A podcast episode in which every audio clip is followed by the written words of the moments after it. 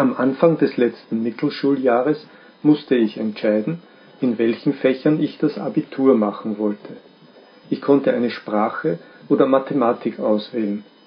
Viele Studenten haben eine Sprache ausgewählt, entweder Deutsch oder Englisch.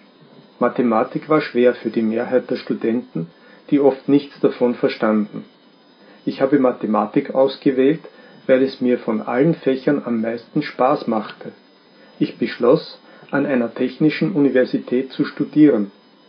Deshalb habe ich mich im letzten Jahr vor allem auf Mathematik konzentriert und habe nicht allzu viel Fremdsprachen studiert. Es war mir egal.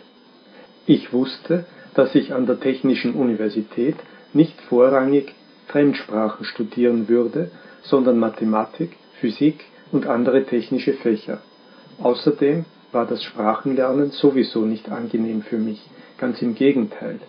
Warum